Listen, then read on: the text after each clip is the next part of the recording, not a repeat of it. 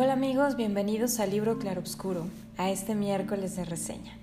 Lo que resta de este mes les estaremos reseñando grandes autores estadounidenses del siglo XX, algunos llamados de la generación perdida de los años 20. Esta generación perdida eh, son autores que forjaron su obra después de la Primera Guerra Mundial y en ella reflejaron un poco de este ambiente que se vivía después de la Gran Guerra, eh, un poco el clima de pesimismo de esta guerra y por supuesto que en los Estados Unidos durante los años 20 fue la época de la Gran Depresión.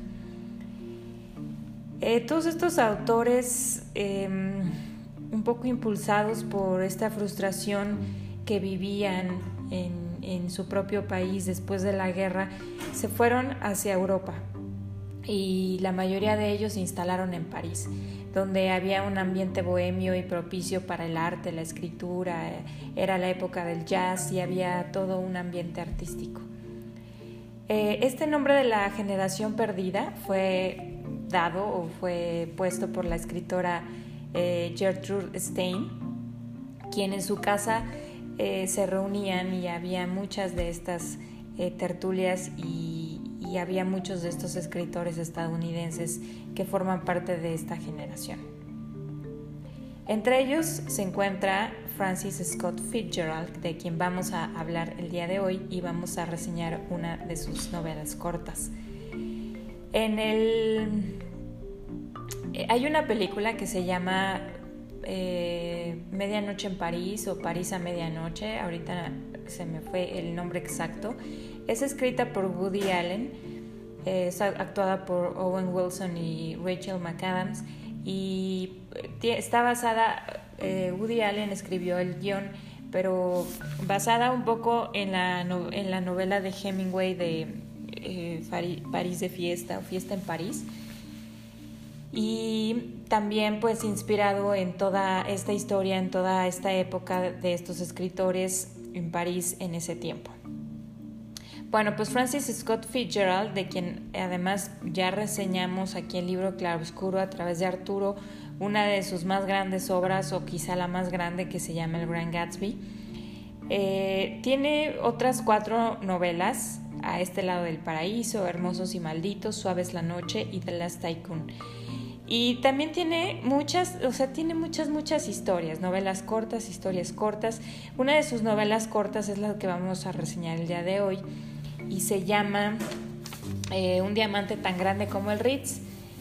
También eh, lo conocerán o lo recordarán por una de sus historias que se hizo famosa al, ser, al ser llevada al cine y protagonizada por Brad Pitt y Kate Blanchett, El curioso caso de Benjamin Button. Eh,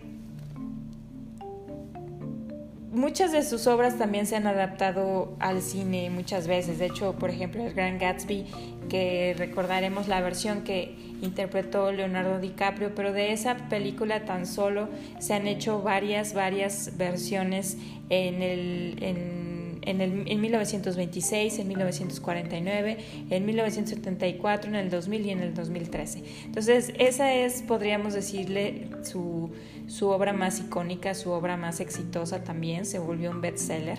Es una obra que en realidad eh, hoy en día se lee mucho, quizá también porque muchas escuelas o academias las, la incluyen dentro de su currícula.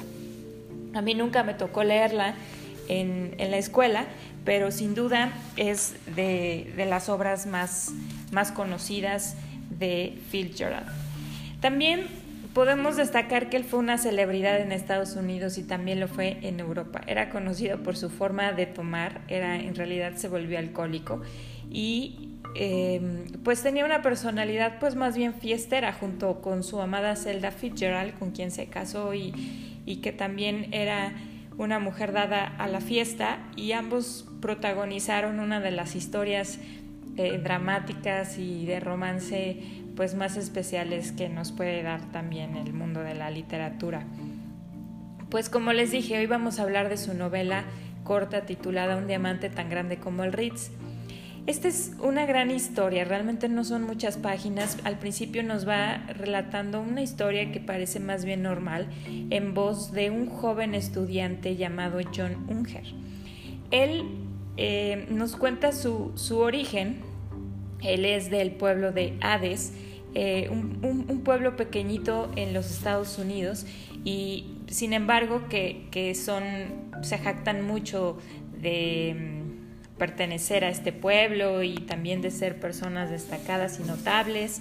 Y, realmente viene de una buena familia. Así que saliendo del pueblito de Hades lo mandan a un colegio eh, cerca de Boston, que es un colegio bastante caro y reconocido por ser uno de los colegios más exclusivos del mundo, en donde también es de puros hombres y donde ahí solo van personas que son hijos de reyes o de gente muy muy poderosa alrededor de todo el mundo. Y pues goza de la amistad de, de, muchos de ellos y, ellos lo invitan a pasar el verano, las vacaciones o los fines de semana a sus casas de campo, a sus casas en la playa o bien en, las montañas donde eh, él puede disfrutar de la riqueza de todos estos amigos que conoce ahí y parece que es un requisito. Em, ostentar y alardear de la riqueza que cada uno posee, así como de la historia eh, y de la gran fortuna que poseen sus familias. Sin embargo, en este, en este colegio conoce a Percy Washington, un joven descendiente del mismísimo George Washington y quien lo invita a pasar el verano, las vacaciones de verano a su lujoso chalet entre las montañas. A Unge le llama la atención que Percy Washington no es muy alardeador, es más bien reservado y no hace mucha gala del dinero que posee y sin embargo es evidente que lo tiene. Eh, una vez que comienzan el viaje hacia el chalet de la familia Washington, eh, John empieza a darse cuenta de varios detalles muy muy particulares en donde va revelando Percy Washington la gravedad de la fortuna que posee. Pues eh, resulta que como la, la, familia Washington posee el diamante más grande jamás encontrado y conocido en el mundo y que de saberlo el mundo político, el mundo religioso, el mundo social y todo mundo eh, sería realmente un escándalo. Así que la familia Washington por años y años, décadas y siglos, eh, lo que hicieron, se dedicaron realmente a mantener en secreto la magnitud de su fortuna.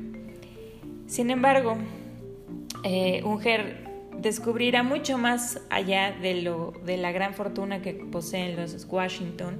Eh, encontrará el amor, la ilusión, el miedo, la tragedia, el terror, el suspenso y conforme va avanzando la historia, eh, en donde yo les decía, parece que nos está relatando una historia normal de un chico eh, común y corriente, aunque en cierta medida acomodado, eh, de, de repente la historia se vuelve como de terror y de repente se vuelve también como de fantasía. Pasa por tantos estilos literarios que, que realmente te mantiene intrigado, interesado en, leer hasta el último momento. Hasta el último también em, pienso yo que también ocupa una especie de, sátira, una especie de humor negro. Es realmente también eh, es graciosa la forma en que, en que va narrando y, y desenlazando todo y termina de una forma muy especial. Y también da oportunidad a que pues a que el mismo lector pueda hacer una reflexión acerca de, de cómo vive o quizá a, la forma y a los métodos políticos y mucho más allá del, país en el que se vive y mucho más allá de toda la política mundial. Entonces, realmente es una novela muy corta que yo creo que les va a gustar muchísimo.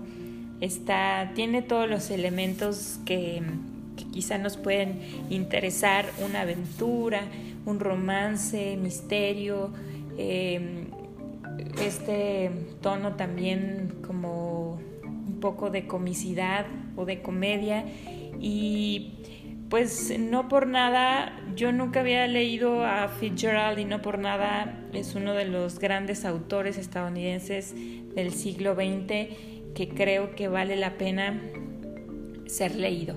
Entonces, pues les dejo esta recomendación, ojalá la, se quieran acercar a ella.